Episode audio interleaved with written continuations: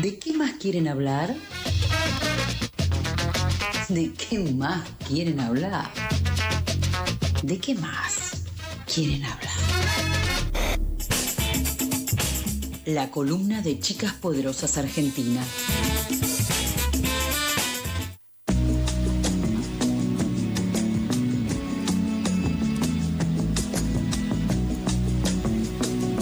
Bloque de Pasadas por Alto y llegó el momento, como escuchábamos recién, de la columna de Chicas Poderosas Argentina. Para eso le damos la bienvenida aquí en el estudio a Rosana Cirigliano. ¿Cómo estás? Hola chicos, ¿cómo están? Eh, feliz de estar acá en la radio, la verdad. La voz de, The Voice. de la columna. ¿Y de qué más quieren hablar? Y del otro lado del MIT está María José Guano, esta vez desde La Plata. ¿Cómo estás, Jo- Majo?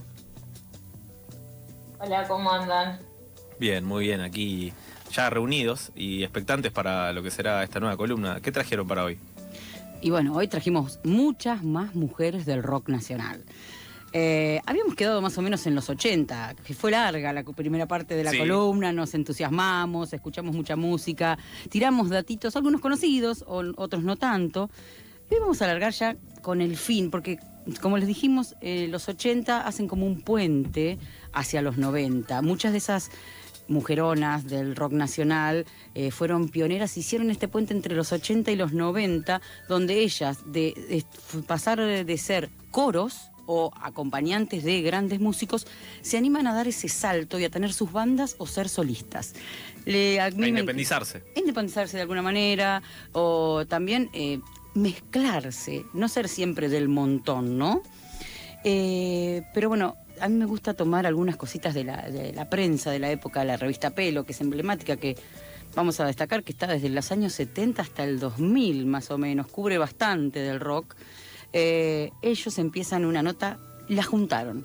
La juntaron a Fabi Cantilo y a Hilda Lizarazu en el año 88. 29 y 25 años tenían ellas en ese tiempo. Y la nota comienza así, dice, cuando calienta el sol, cantaba la joven vestida de blanco desde el Auditorio Buenos Aires. Ella era Fabi Cantilo, corría el 1981. A la derecha, abajo del escenario, una mujercita recién llegada del gran país del norte atrapaba imágenes con una sofisticada cámara. Era ni más ni menos que Hilda Lizarazu. Ella repartía su tiempo entre la fotografía y algunos arreglos de voces junto a Miguel Zabaleta. Ese día, Hilda vio a Fabi por primera vez.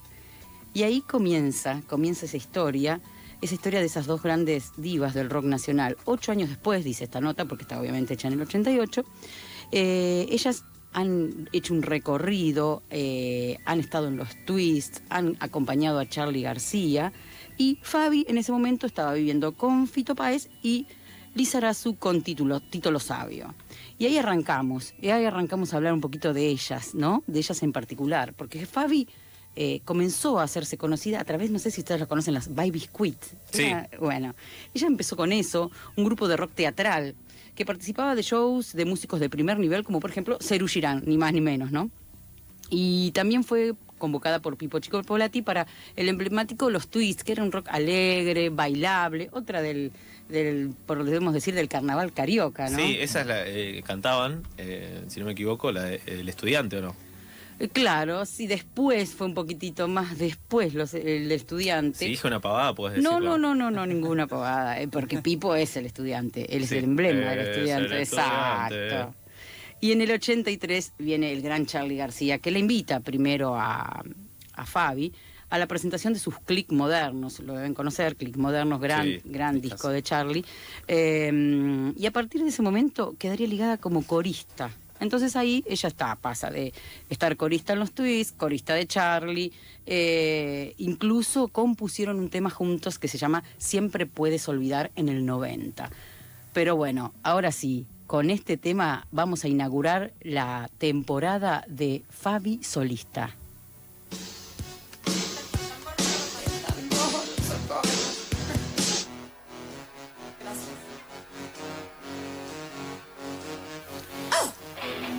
Sí, ese gritito característico, ¿no? Porque en el 85 participó de varias presentaciones, primero de Fito Páez, y editó su primer disco solista, donde está, y se llama el disco totalmente, Detectives. Escuchen quiénes la acompañaban. No, no andaba con pocos músicos. Tenía a Richard Coleman, a Oscar Mediavilla, a Gustavo Basterrica, a Reinaldo, Rinaldo Raffanelli, Daniel Melingo, Fernando Zamalea, Oscar Moro y Polo Corbela. Bueno, lujo. Oscar Mediavilla, que lo ves con otro perfil eh, cuando hace jurado, ¿no? Pero porque estuvo siempre ahí metido en, en- en ese círculo de músicos. Bueno, él estaba en la torre. Claro. Él era, él, él, vamos a decir, es el esposo de. Él es el esposo de. eh, De Pato. de Pato, tal cual. Eh, como siempre decimos, la mujer de, no, él es el esposo de Pato, de Patricia Sosa, estamos hablando, Sí. obviamente. Bueno, eh, bueno, y para presentarlo en vivo a este disco, recurrió a la misma banda de Fito, eh, hasta que armó su propio grupo soporte. A ver si lo conocían. Era de carámbula. Tenía el nombre de animal. Eh, De animal o de algo para comer, según como se lo vea. eh, Carpincho no. No, Ese carpincho no, eh, gatos no. Eran los perros calientes. Ah, no, no le iba a sacar. los no sacar. perros calientes. Me falta un poco de cultura de música de esa época. Bueno, por eso. Debo estamos- decirlo. estamos Para eso está la columna, ¿no? También para nutrirme. Para informar. Está buenísimo. Y en el 90 participó de Mi Buenos Aires Rock. ¿Se acuerdan que hablábamos en la, en la pasada columna de que muy pocas mujeres entraban en estos line-ups? Pero bueno, ella estuvo en este concierto organizado por la, en ese momento, Municipalidad de Buenos Aires, como dijo Fito el otro día, gracias a la municipalidad, cuando tocó en el recital de, De Charlie. de Charlie. Claro, porque hasta el 94 no, no había o sea, jefe de gobierno. No era ciudad autónoma. Claro. Exactamente, muy bien. eh, Dato histórico. Cuando se cambia la constitución, bueno, eso después lo pueden chequear, eh, googlen, lo van a ver. Perfecto. Bueno, este, este Mi Buenos Aires Rock convocó a 100.000 personas en la 9 de julio, junto a Charlie García, Luis Alberto Espineta y La Portuaria. Lujito, si hablamos de música, ¿no? Sí. Eh, bueno, y su carrera continuó como vocalista invitada en los shows de García, de los Twists, de Paez, telonera de Roxette en Vélez, hasta que grabó su tercer disco, Algo Mejor, en el 93. Y por acá vamos a ir dejando, porque si no la década se nos va. Eh, y uno de esos discos de Algo Mejor es, a ver si no lo recuerdan, Mary Poppins y el desollinador. Está mareada,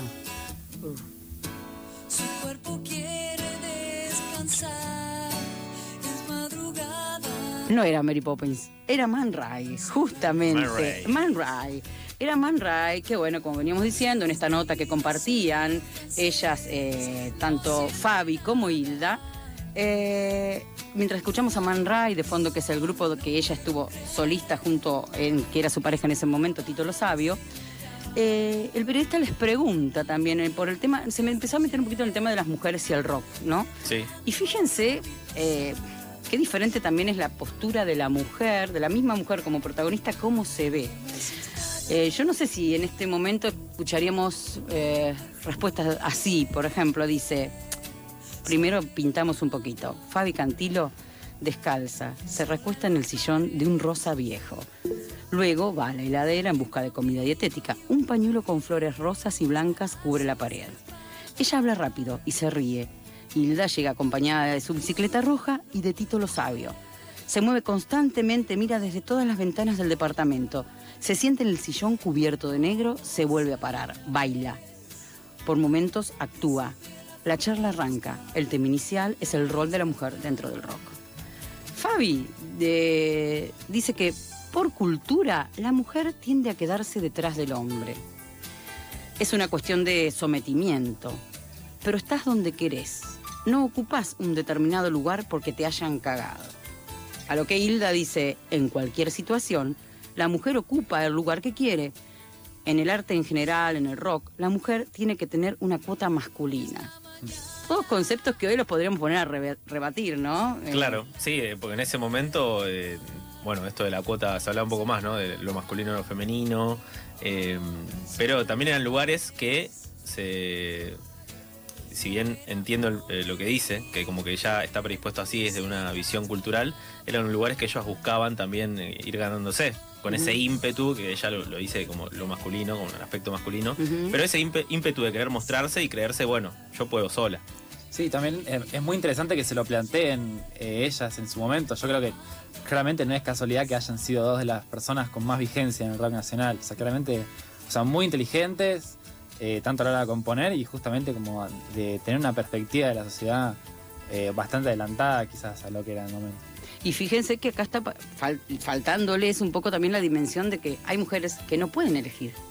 Claro. Sí, sí, sí. Ellas están hablando desde un lugar, por ahí María José, eh, que está escuchando atentamente desde La Plata, puede también quiere decirnos algo sobre este, este concepto de que ahora el feminismo lo, lo- se pondría, se pararía diferente, ¿no? Porque también el tema de la sororidad, de, de mujeres que no pueden elegir eh, desde condiciones de privilegio, ¿no?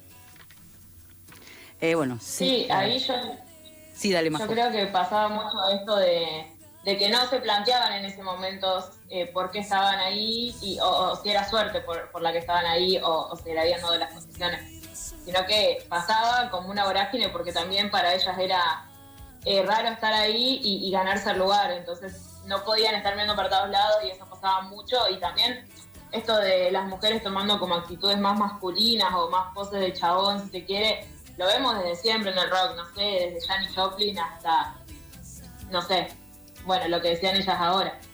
Exacto, Pero, sí. pasaba mucho y hoy se puede debatir también un poco con el diario del lunes y un montón de conceptos ya trabajados. Pero en ese momento eran eh, pioneras.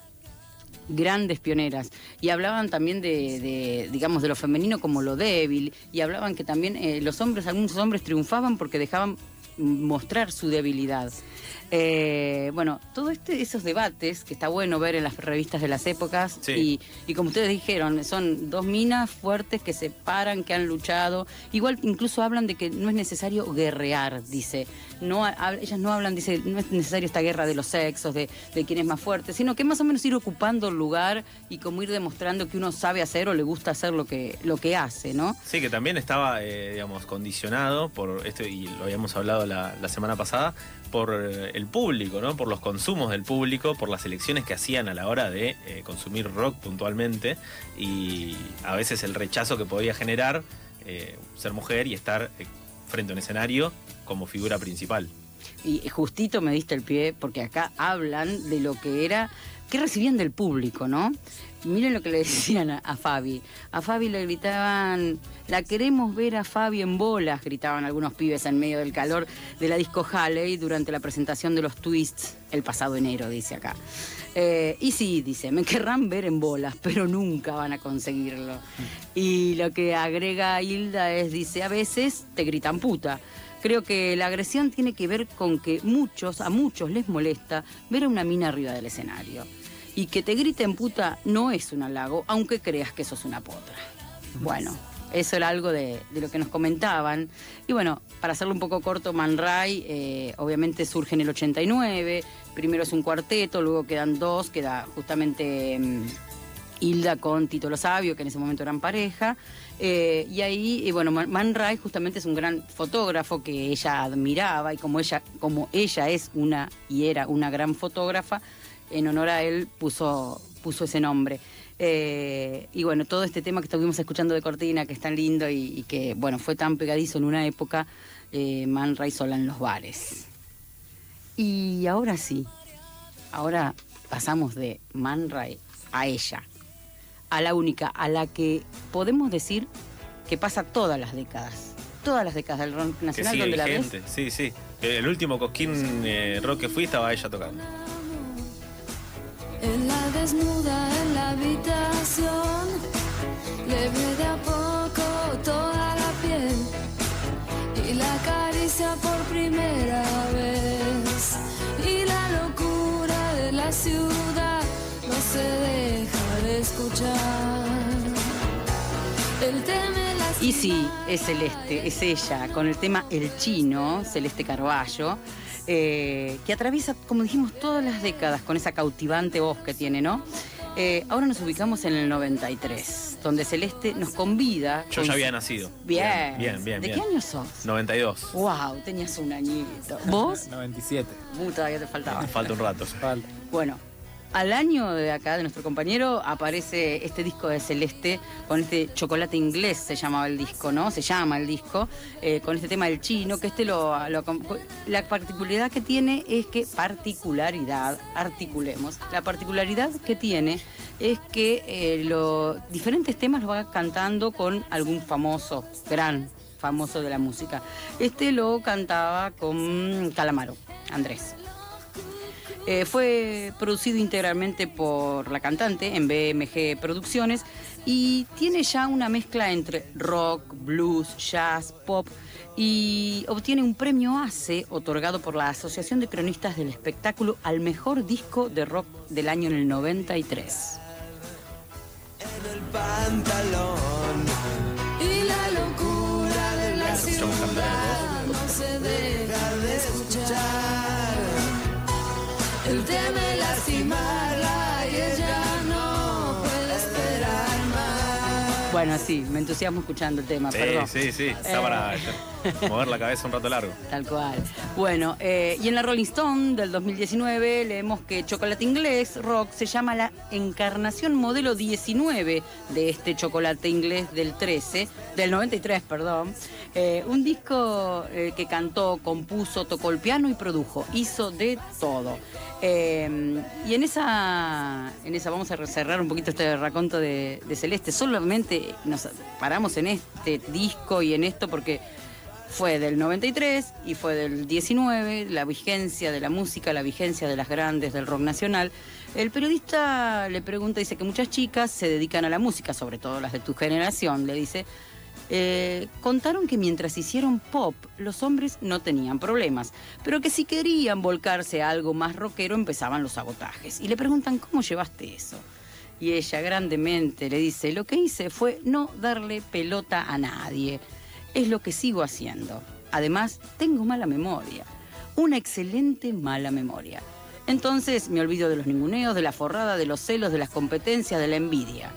Igual, esa es la parte más humana de la gente. No vale querer a la gente perfecta, uno quiere a la gente como, a la gente como es.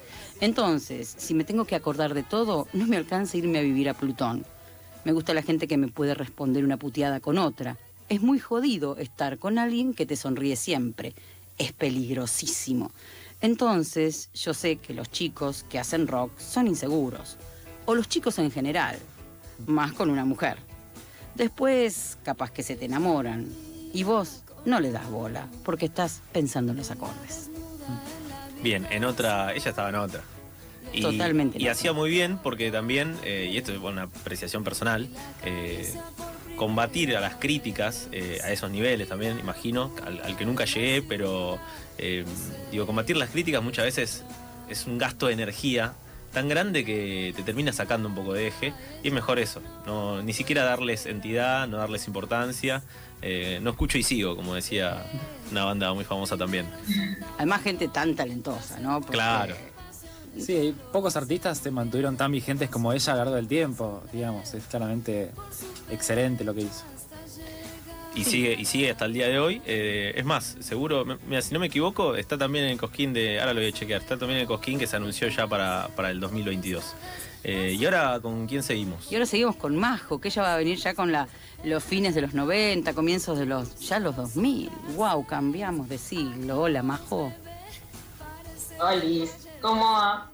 Eh, bueno, no, lo que yo iba a arrancar en realidad es hablar más de la gente más pura de los eh, 90, eh, porque voy a hablar de una banda que surgió en 1994, yo no había nacido todavía, eh, y la escuché recién el año pasado, esta banda, que me parece algo increíble, eh, no sé cómo no se rompió la Matrix y no me llegó antes, es Suárez, que es la banda en la que estaba Rosario Blefari, que bueno, surgió en 1994, como les decía, en un momento en el que el rock tenía como dos sectores, estaba el mainstream, eh, bueno, con discográficas, eh, lugares en las radios, fechas calendarizadas y bla, y después un espacio más under, el under de hecho, eh, que era mucho más autogestivo y había mucha independencia de hacer lo que se quería eh, el under empieza a tener, eh, a ser un espacio de experimentación de todas las bandas que surgen en ese momento, se empiezan a experimentar nuevos sonidos, nuevos eh, subgéneros del rock y también empiezan a tener espacios propios como Cemento y el Paracultural, donde ahí empiezan a explotar bandas y algunas llegan del under al mainstream así de la nada y, y explotan, explotan en todo el país. Pero Suárez fue una banda que se mantuvo siempre en el under eh, como una decisión propia, eh, porque no querían tener que eh, ajustar su, su proceso creativo a, a las discográficas o pasar por casting. Entonces, eh, desde, desde que arrancaron fue todo bastante autogestivo. De hecho, su primer disco sale por medio de un sello propio eh, que se llamaba, no me acuerdo. Y Buen eh, su. se me fue, se me fue antes de decirlo. Eh, y sus primeros discos eh, también mostraban unos sonidos nuevos. Bueno, es el surgimiento también del indie argentino, si se quiere, el indie como su género.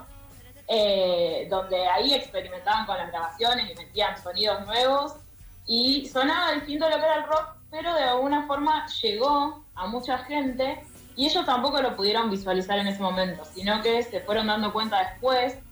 Eh, la banda siguió activa hasta el 99 y en el 99 se separaron, pero en el 2016 se volvieron a juntar y el show se llenó de gente y ahí fue como cuando se dieron cuenta de todo el, el piso que habían logrado durante todos esos años que estuvieron tocando juntos. De hecho, a donde iban siempre había alguien que estaba cantando sus canciones y sabía todos sus temas.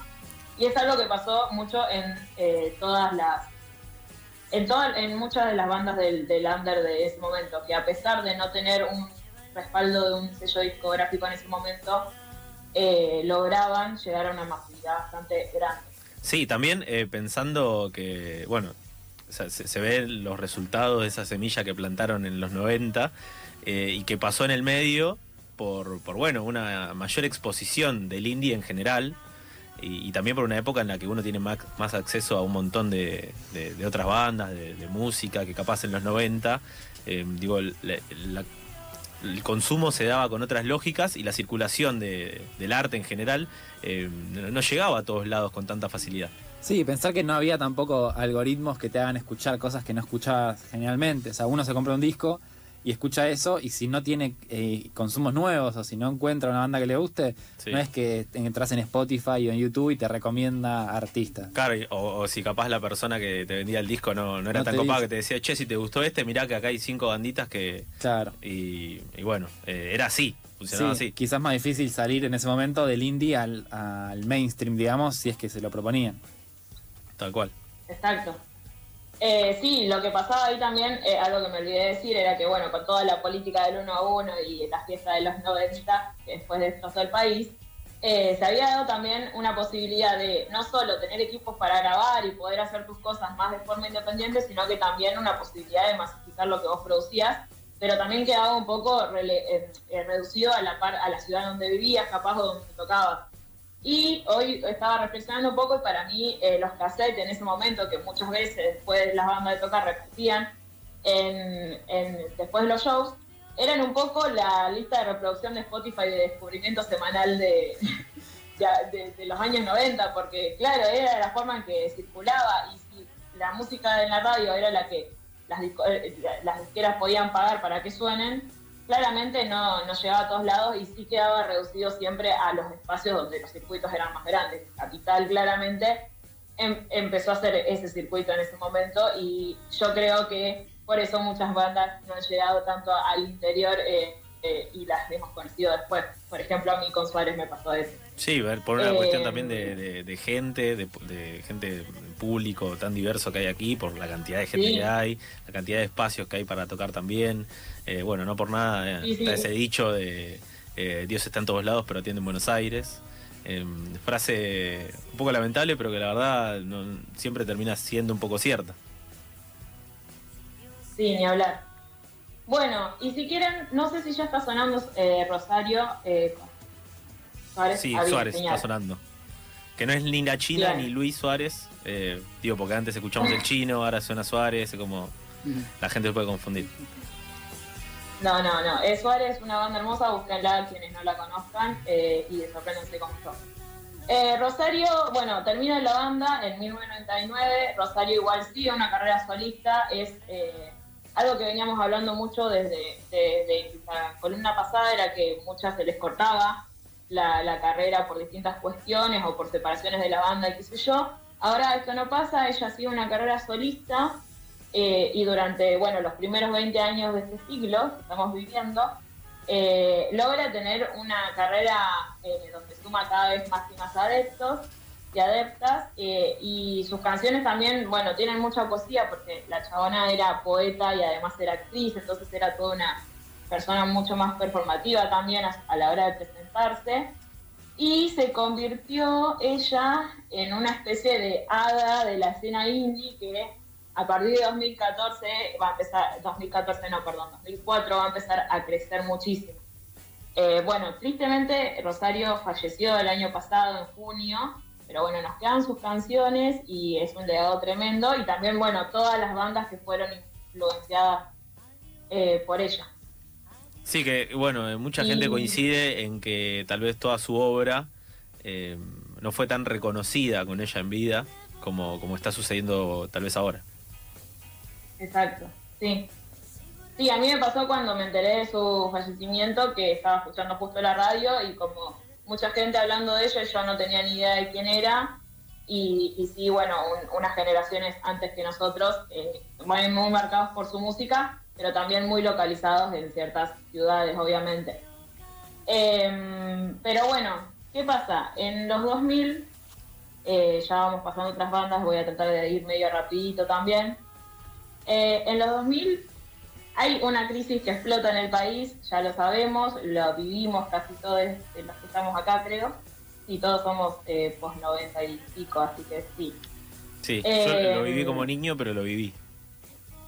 Exactamente, sí, yo tampoco me acuerdo demasiado, pero lo viví.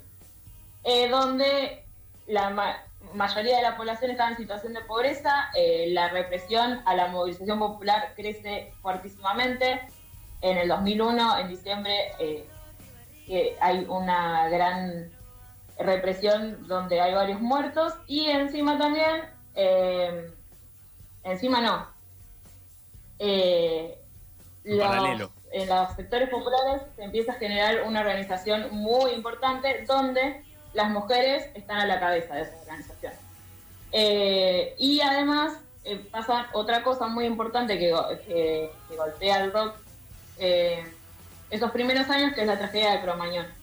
¿Qué pasa? Ahí, bueno, a partir del saldo de 194 muertos, se generó un cambio en toda la concepción de los lugares a- donde van a tocar las bandas, se empezaron a exigir otras cuestiones de seguridad en los, eh, en los shows, y por eso muchos de los lugares donde antes se tocaba eh, se empiezan a clausurar o empiezan a cerrar, y eh, llenar un- los lugares que estaban habilitados en ese momento era muy difícil.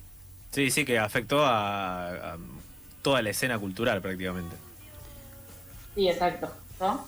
Sí, quería acotar que uno que venía viendo recitales y viendo cosas fue como una gran lágrima, porque fue como un silencio de música que fue muy fuerte, porque como decís, hasta que se adaptaron los lugares y hasta que eh, lograron algunos tener los requerimientos que eran necesarios, ¿no? Porque son necesarios, eh, muchos, eh, mató a muchas bandas muy pequeñas Sí. porque los pequeños bares ya no estaban, los pequeños reductos donde podían hacerse escuchar esos primeros acordes de algunas bandas no estaban, solo podían acceder las, las grandes. Entonces fue un, un tiempo de aridez musical. Sí, algo eh, tal vez comparable por una cuestión totalmente distinta a los primeros shows que se daban eh, en pandemia, digamos, que tal vez, no sé, por decir a alguien, eh, Ciro pu- puede tocar en Gran Rex, pero en el barcito eh, de, de- de más pequeño, donde tocaría una banda que no tiene ese alcance, eh, no se podía tocar. Exacto. Sí, exacto. Sí, sí, se, se habla de como un apagón de la escena porteña, pero eh, por suerte rápidamente siempre eh, encontramos formas de resistir. Eh, empieza a generarse circuitos en otras ciudades, en los centros culturales de otras ciudades, en, bueno, medio así salas medias clandestinas, de sobre todo el conurbano de La Plata, de Rosario, de Córdoba y de Mendoza que ahí empieza a darse, bueno, los semilleros de las nuevas bandas de los principios de los 2000, 2010, por ahí, esas épocas, Em, donde también eh, se empiezan a tomar estas, estos ejemplos de las organizaciones populares y se empiezan a generar eh, proyectos de autogestión y de cooperativismo dentro del rock, eh, generando redes que permitan la circulación de los nuevos proyectos. No sé, ahí estaba el ejemplo de, por ejemplo, Lucy Patané y Paula Mafía, si no me equivoco, que generan la la dis- y sería Mercurio, que era una disquería donde artistas más independientes podían vender sus discos, que si no, en las, en las disqueras grandes, no sé, Musimundo en ese momento, no podías vender tus discos, no, no, porque no vendían así a rolete, digamos. Claro. Arrolete, Eh, me encantó bueno. esa terminología, majo arrolete, espectacular. Tengo, tengo expresiones todavía de, de Junín. Em, bueno, y a partir de ahí yo creo que hay eh, tres grandes ejemplos de los eh, ya de bandas de, de la década del 2010, si se quiere, que retoman todo lo, lo que ya veníamos hablando. Eh, vamos a ir rápido, no sé si ya está sonando Islas, eh, Islas Mujeres, no, perdón, las ligas menores. Ahí lo vamos a empezar a escuchar. Bien, va a empezar a sonar Isla, eh, hoy, dale con Islas Mujeres, las ligas menores, que eh, salen de la escena del indie platense. Ellas no son de La Plata, pero sí eh, invitadas por muchas bandas platenses a tocar, eh, empiezan a, ser conocidas en este circuito. La, La Plata es la ciudad del indie para mí. No, no, no, no, no se puede discutir demasiado, tampoco tenemos un montón de bandas acá de, de ese subgénero. Claro, y vos lo, lo ves Y- eh, ahí en el lugar de los hechos, digamos, estás presente en La Plata, por eso lo podés eh, explicar. No te la contó nadie, digamos, la vi- lo viste vos. Es la No, ciudad de la, la banda indie. Claro, nadie se la cuenta, Majo. Sí, sí, de hecho Valentín y los volcanes y Islas Mujeres que sonó al principio del programa de La Plata. Bien, bien. Bueno, eh, ellas empiezan, eh, bueno, tocar este, este- esta forma más rara de rock, si quiere, un poco más gritado si, eh, si se ponen a, a escucharlas. Y al principio ellas ninguna sabía tocar. eh, y después, bueno, empiezan con el tiempo a perfeccionarse un poco más. Y las chabonas saltan de ese circuito tan reducido a tocar en Coachella en 2017.